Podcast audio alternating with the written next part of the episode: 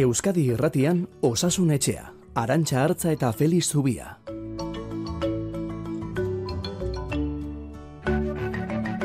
Bai, hemen gaude zuen zai, eh? osasun etxeko atea ireki eta gaurko gaiak aztertzen hasteko amarrak arte izango da beti bezala, Hans Dickman soinuaren arduran dela, egun ondenoi eta eskerrik asko gaur ere gure autua egiteagatik.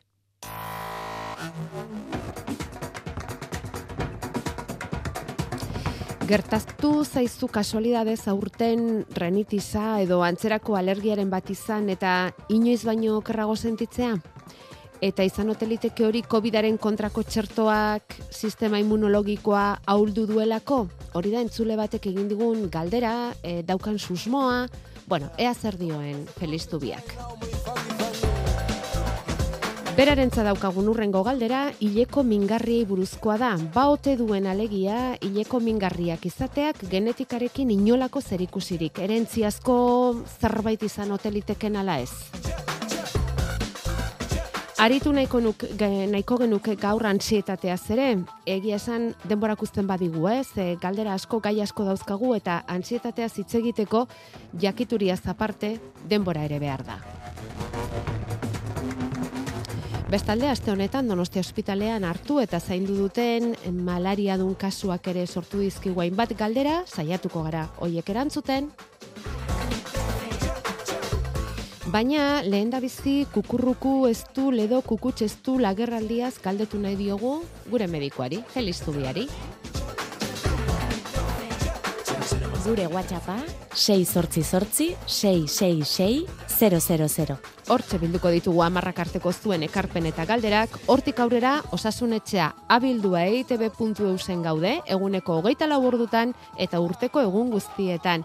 Eta zuzeneko saiok osasunetxearen nahieran atalean topatuko dituzula, esan beharrik ez.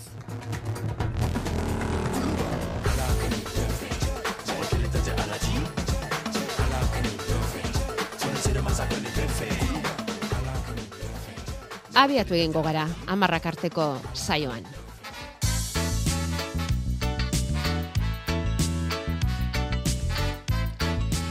Kukutx estula edo kukurruko estula ia egia esan aztuta geneuzkan hitzak ziren, baina kontatu dizuegu nola atzo bertan osakidetzak uartarazi gintuen esanez, Gipuzkoan berrogeita bederatzi kasua atzeman dituztela, batez ere donostialdean, eta ez dela hori oso ohikoa, baina aldi berean lasaitasunerako deia ere egin dute.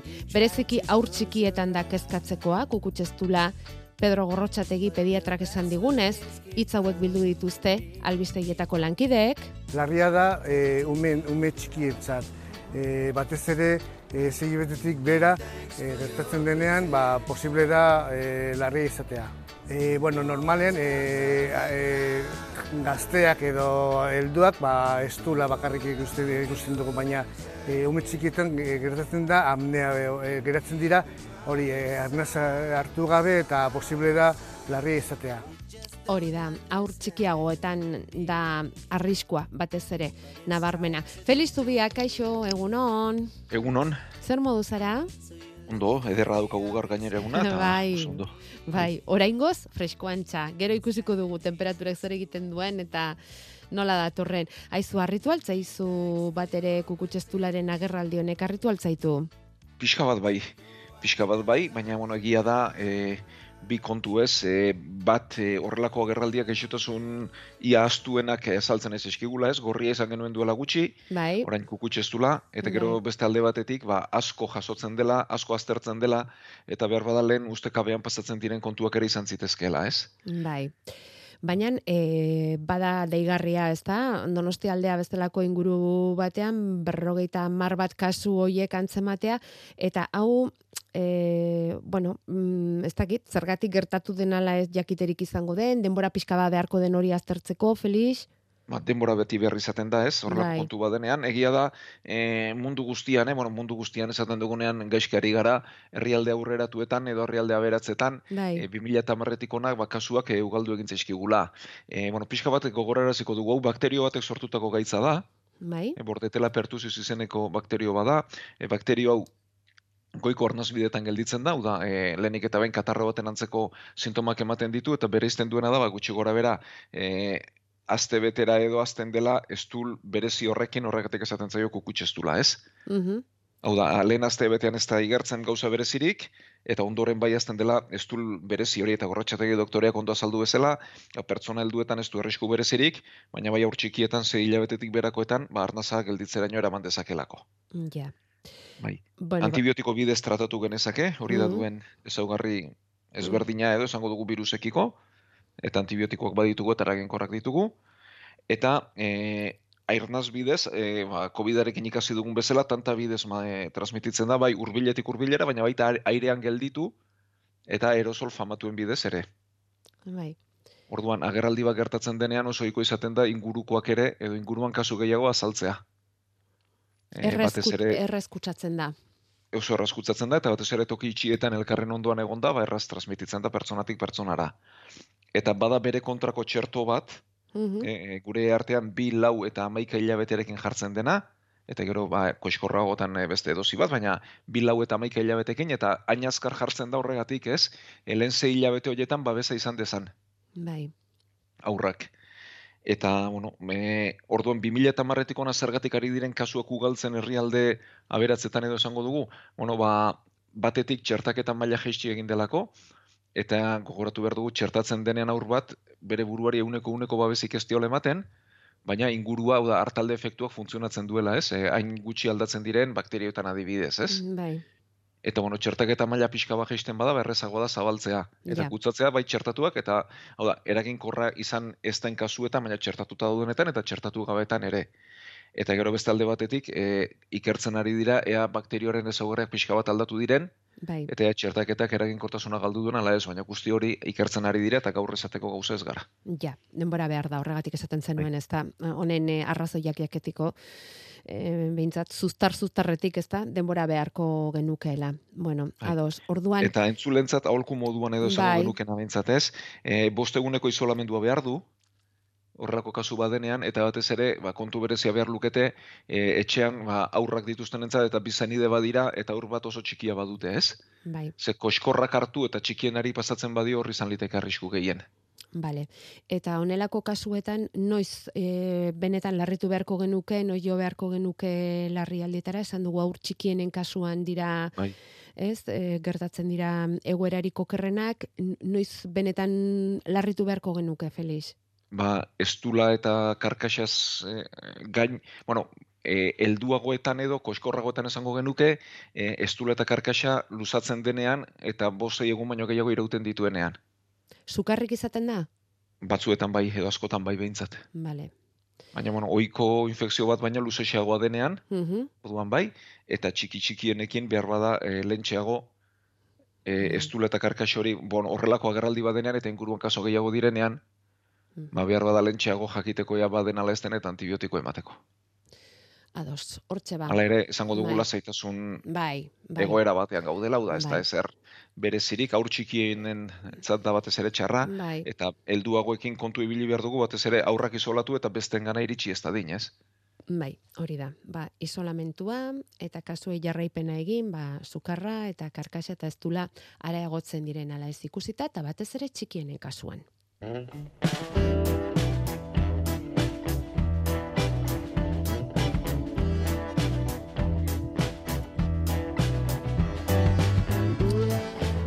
eta ekainaren lenda biziko igande honetan, Feliz, Donosti Hospitalean tratatu duzuen malaria kasu horri buruz ere, hitz egin nahi nuke, gogoratuko, du bitz, eh, gogoratuko dugu bitzetan eh, nola ostegun gauean ingresatu zuten Afrikako Erdiko Errepublikatik bueltan gaixoteroik etorritako emakumea, sukar remorragikoak izan ohi dituen antzerako sintomekin ingresatu eta analisi birologikoak egin ostean, ba, malarian eman du positibo, jakina denez, eta jadanik tratamentua ezarrita isolamentu handiko gunetik aterata dago gaixoa. Em, Zuk badakizu Felix garela oso zalea gaixoen egoeraz eta asko galdetzeko, baina gaur jakin nahiko genuke hobeto dagoela emakume hori.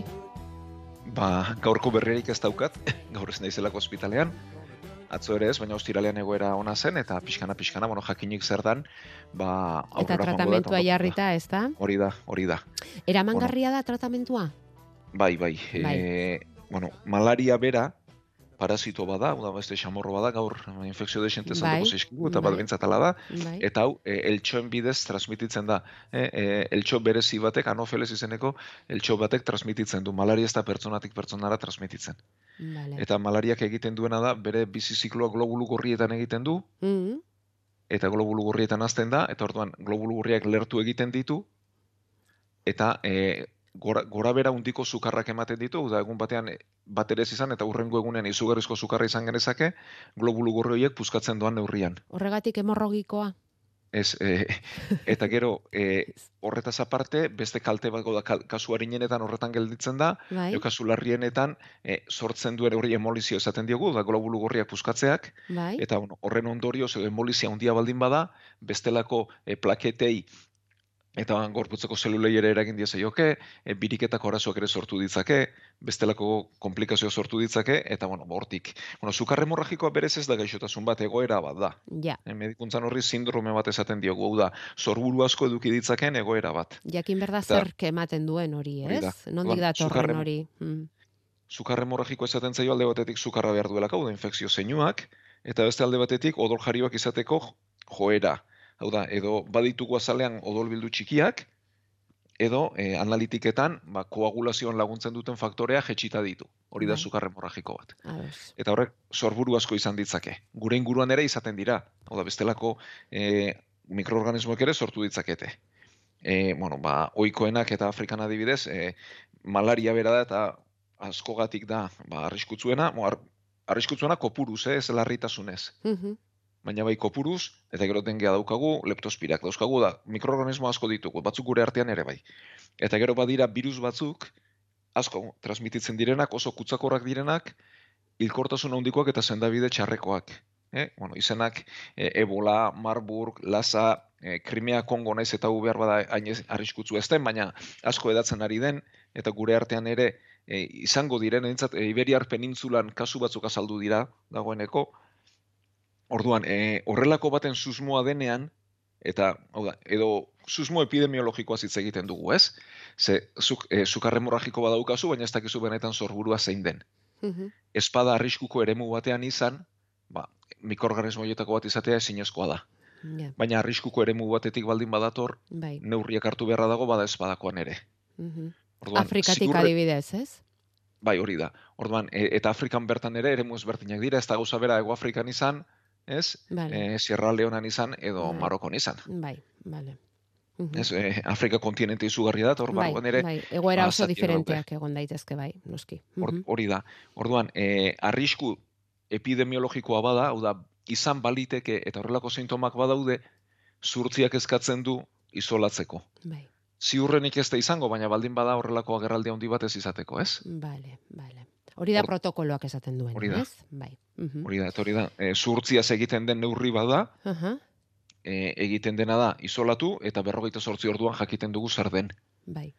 Eta ala baldin bada mantendu egiten da gela horretan, uh denok horretarako bueno, bagaude talde entrenatu bat, uh ez? E, ba, babeserako ekipo bereziak ditugunak, e, autoventilatuak diren e, traje berezi batzukein, e, bueno, babeserako protokolo zorrotzekin, e, koordinazio berezi batekin, eta gero e, normalena da ez izatea, bai, ba, ez denean atera egiten da, eta tratamentua jarraitzen da, eta baldin bada bertan mantentzen da. da, zuhurtzia zartzen den kontu bada, e, izateko arrisko oso bajua da, baina baldin bada kaltea handia izan litekelako. Eta horrelako kasu bat izan da aste honetan, ezta? Vale.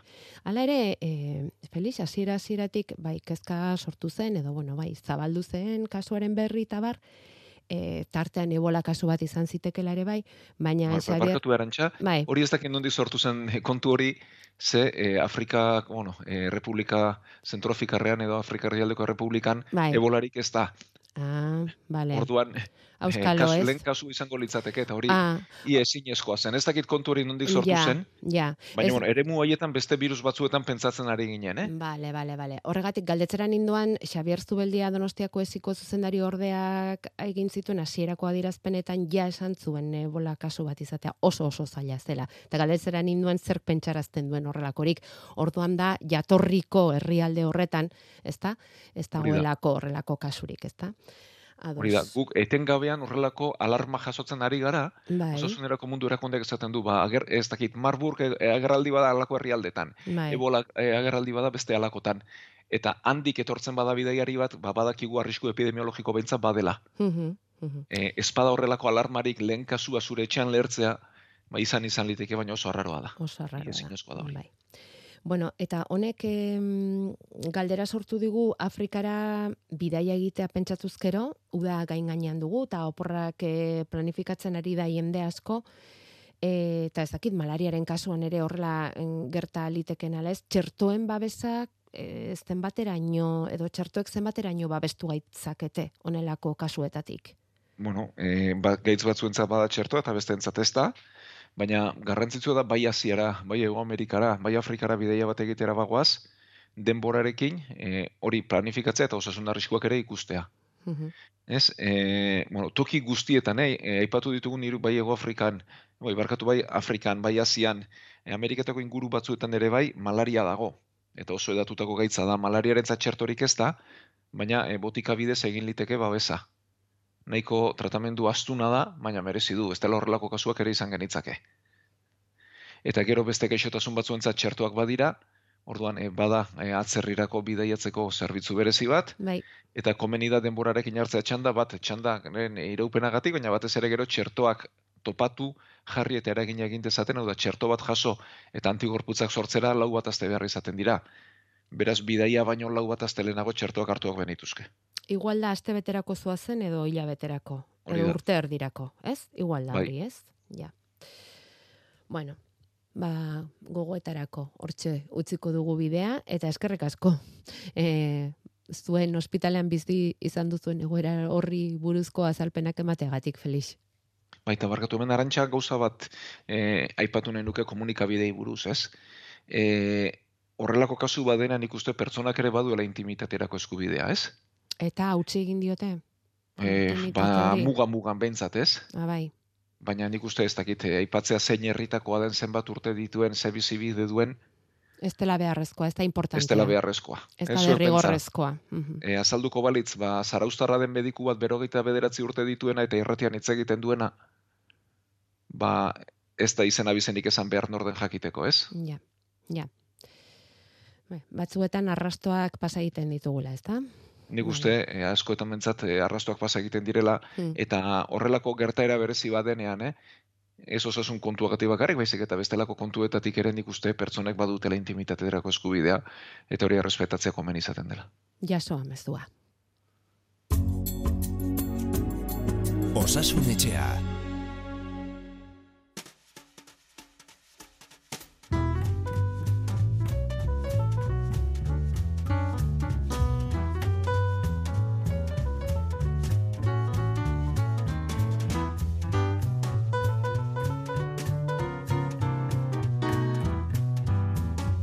Osasun etxea, igande goizetan, Euskadi irratian.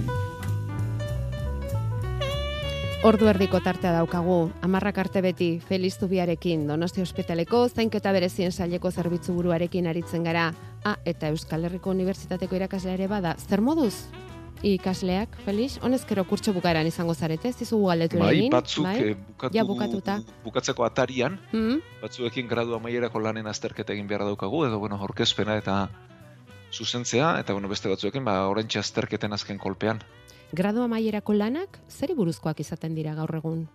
Buf, ba, denetarik, pentsa ez, e, medikuntzako guk bakarrik donostian, eh, Euskal Herriko Unibertsitateak, e, ba, zeigarren mailan edo gradu amaierako lan egin behar dutenen artean, ba, buruz naiz, baina berreun bat ikasle ditu. Berreun lan orduan, gutxi gara bera. Eta eh? berreun gai Bai, eta seguru oso interesgarriak izango direla, eh, tartean. Asko eta asko, bai, bai, bai. bai. Eta zuek ere ikasiko duzu, eh, oietatik, bai? Bai, bereiekin, bueno, eta hiek mm. zuzentzen ari digarren bitartean ere asko ikasten dugu, bai. Mm Bueno, aizu, ba, aprobetsatuko dugu esateko zorterik onena, eh? Azken azterketetan diren ikasle hoientza dena entzat, ez medikuntzakoa bakarrik, asko dira, eta. Hori da. Eta, bueno, ba, gradu amaierako lanak prestatzen ari diren ikasle unibertsitario hoientzat denentzat ere. Bueno, eh, ez dakit horrelako berririk iritsi zaizun Felix, baina hemen entzule badaukagu esanez aurten alergia daukaten askok, ba izan renitisa edo mm, azaleaeko psoriasia eta horrelakoak, ba, inoiz baino mm, el, larriago erasan dituela, alergia horrek, eta jakinaiko luke berak, zerikusik baote lezaken eduki honek, COVIDaren kontrako txerto hartzarekin. Alegia, sistema immunologikoa nola baitikutua e, geratu zaigulako, dio. Bueno, ba, nik horren berririk ez daukat, e, gaitzak oso diferenteak dira, ez? Ez da gauza bera e, errinitiz alergiko bat, benetan alergikoa dena, edo gaixotasun autoimune bat, e, zeren kasuan bezala, ez? Zoriazia ez da kanpoko zerbait eragina, baizik eta e, gorputzak egiten duen e, defentzen aktibazio oker bat. Orduan, e, horrelakorik ez da, eta argitaratu ere ez dago. Hau da, kasu pertsonaren batean gertaliteken, ba hori ezin da sekula, bai ez datut ez datu. Baina orokorrean behintzat gehiago gertatzen denik ez dago jasoa, e, horren eta beste sorburu askora izan ditzakegu, ez? Pentsa urten ze udaberri zoro izan dugun, ez? Bai, bai. Guk ere irakurri dugu, eh? Aurten alergiak erasan da lendabiziko aldiz, larrialdietara joan behar izan duen jendea asko izan dela.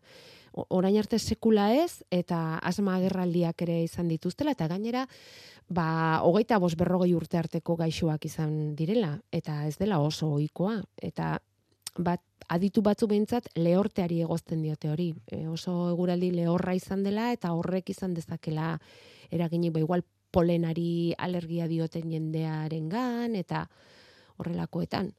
Bai, ba, txerto hori behintzat loturari etzaioa igerri edo eta ez dago argitaratua.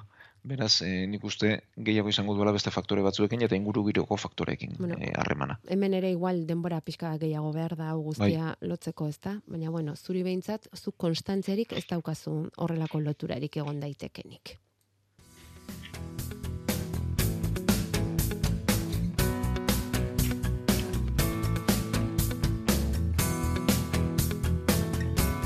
Aste honetan asko hitz egin dugu hileko mingarrien gaiaz, lege berria indarrean sartu dela eta e, bueno, gogoraziko dugu bi hitzetan, eh? Hileko mingarriengatik lan baja eskatual izango dugula, ego Euskal Herriko emakumeok, Europan aintzindari izango den neurria da, eta horrez gainera, lege berri horri esker, beste bi kasutan ere eskatual izango da mediku baja abortua izandakoan eta urdunaldian egonda hogeita emeretzi garren astetik aurrera.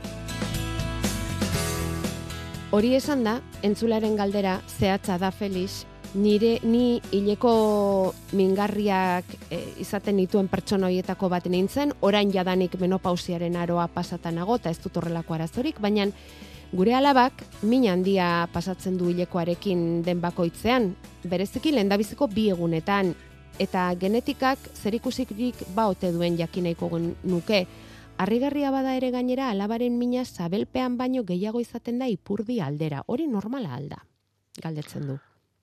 Bueno, ba, eskerrik asko galderagatik, e, batez ere hau gai hau, hileko mingarriaren gaia, ez delako asko ikertu. E, lotza zedo esan beharko genuke, baina askotan normaltasunaren gertaera bat bezala joda, eta hala da, ez? Hau da, ez da gaixotasun bat, baina egoera normal bat ere ez da, edo arazo bat bada bentsat, eta arazo medikoa denez, bai bere ikerketa eta bere aleginak merezi ditu eta oso gutxi eginda. Beraz, e, esatea daukagun lehenengo kontua da gutxi dakigula. Ta egingo alda? E, ba, merezi dut nik e, pentsatzen dut lege honek horretarako bideara emango duela. Ez da gutxi. E, dirua kontuan sartzen denean behar bada garrantzi gehiago emango zaiolako, ez?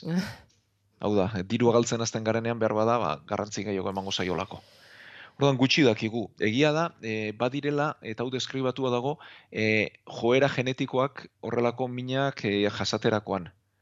Ba, bene benetan ez dakigu zergatik izaten den hainbesteko mina, eta pertsona batzuk hainbeste eta bestetan ez. Edo zergatik hilabete batzuetan gehiago eta bestetan gutxiago, mm. ez? Mm Baina egia da joera genetikoa badela da. E, aman gandik alaben gana joera hori pasalitekeela. Ah, bai. Bai, hori behintzat bai. deskribatua dago. Vale. Baina ondo-ondo zergatik ez dakigu. Ja. Eta gero, e, mina e, atzealdean sentitzearena ohikoa da hori ere, oda, ez da harritzeko zerbait. E, umetokia justu e, pelbizaren erdialdean dago, ez? Hau da, e, ba, zabelaldearen bebeko aldean eta erdian kokatua dago.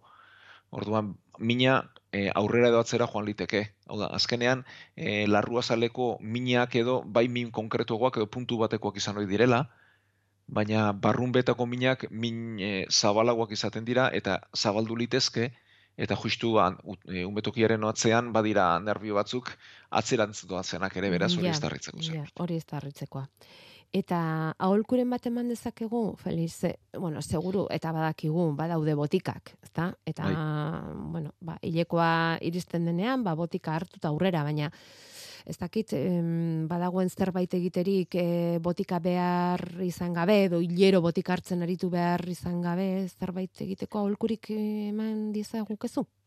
E, ba, ez da erraza, ez da erraza, zezkenean hor, e, ziklo hormonalak daude, hormonen eraginpean sortzen diren egoerak dira. Eta hormonen egoera horiek e, eraldatzeak arrisku gehiago izan dezake onura baino. Orduan, e, esaten dena da batez ere, e, atzeden hartzeko, egun horietan e, lasaitasunak edo laguntzen duela, eta gero, e, aur, aldala bentsat aurreratzeko, hau da, e, hilekoa datorkigula igartzen dugun momentuan, botikak hartzen azteko mina lertzeraino iritsi arte, e, itxaron baino, gabe. Baino lehen, bale. Hori da. Bueno, atxeden hartu behar baldin bada, baja egun horiek edarki etorriko dira, beraz. Bai. Eh?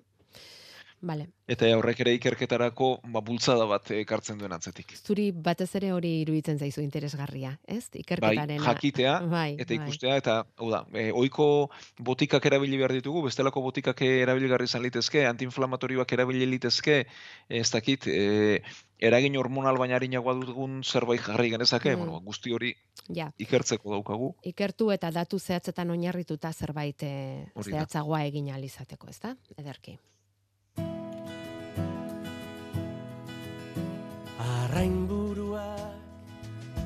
Hangenituen Gaur ekainak lau da eta da minbizia gainditu dutenen eguna. Eta ez genuke hori aipatu gabe agurtu nahi gaurko saioa. Mm, pasa dutenek ongi baino beto jakingo dute zer den minbizia izan eta errebisio egitera doa zenero dena ongi dagoela entzutea.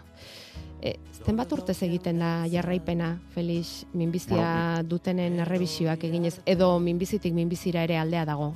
Horrere aldea dago, kasutatik, eh, kasutara, minbizi guztiak ez direlako berdinak, badakiko moduan.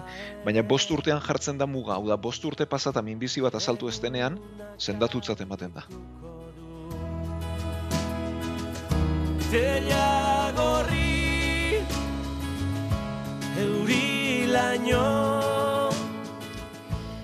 Bueno, ba, ba zederra, ez da, e, horrelako albisteak jasotzea, e, minbizia gainditu duzula, ez dagoela inolako arrastorik, ez da, e, ze gaixotasunak duen zama fisikoa gutxi ezpalitz, e, gogorra da, pentsatuko duzuenez, horrelakoetan zama diskriminatorio bat eraman beharra.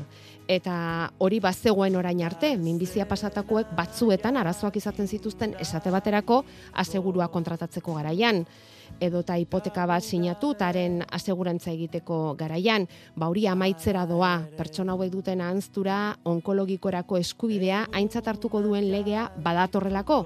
Eta horrek minbizia pasatako gaixoek izan ditzaketen diskriminazio goerak gainditzea ekarriko duelako e, esan du Felixek, minbiziaren kontrako tratamentua amaitutan dik bost urtera gaitzaren zantzurik ez dutenen mesederako izango da eskubide berri hori. Europar Parlamentuak 2008an onartutako ebazpenak agintzen du, 2008 bosterako Europar Batasuneko realdi guztiek ziurtatu behar dietela eskubide hori minbizia pasatako gaixoai, eta gaur da eguna, ba Espainiarekin batera momentu Islandia eta Malta eskubide hori ziurtatu gabe dauden herrialdeak dira, baina badirudi laister datorrela hori Espainiar estatuan. Bueno, ba, honetan utziko dugu gaurkoz, Felix, antxietatearen gaia hor daukagu, eskeari zaizkigu entzuleak hori ere lantzeko ze agindu genuen, baina esan duguna denbora pixka batekin eta mm, sakon xamarra aztertu beharreko gaia denez, urrengorako utziko dugu ondo iruditzen baldin mazaiztu, entzulen baimenarekin, eta aste ona pasatzeko esan, eta datorren astera arte agurtuko zaitugu feliztu eta entzule guztiak. Bai, ba, guztu handi hemen izango gara gaur sortzi ere, eta eskerrik asko ba, gurekin parte hartzen duzu guzti.